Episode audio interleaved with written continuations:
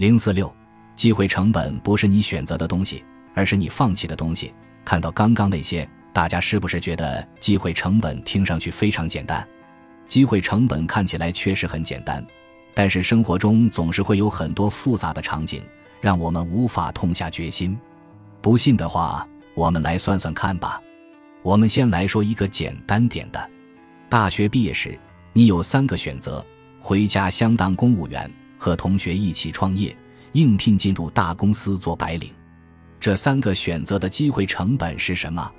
如果你最终选择了应聘进入大公司做白领，那么从经济学角度来看，这个选择的成本，并不是你为了这个工作机会付出的努力，而是你放弃的东西。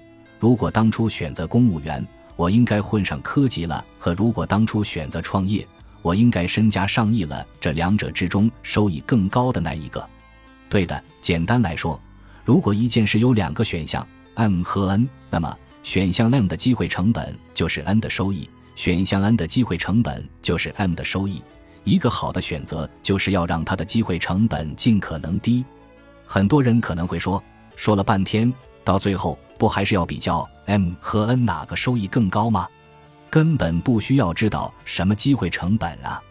没错，如果两个选项都处于待选择状态，比如两份录取通知，两个相亲对象。两只自选股，两件衣服，直接比较就行了。但如果是你已拥有选项 M，这时候你又有面对选项 N 的机会呢？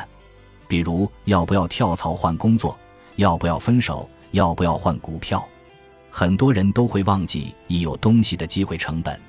比如你现在在一家公司上班，年薪二十万元，这些年攒了一百万元，每年理财的收益是十万元。今年，你朋友拿出一个项目计划书，邀你一起去创业，开一家餐馆。你们每人出一百万元，每年能够分红三十万元，年回报率百分之三十。你的机会成本是多少？收益又是多少呢？从这个项目本身来看，年回报率达到百分之三十，算是非常诱人了。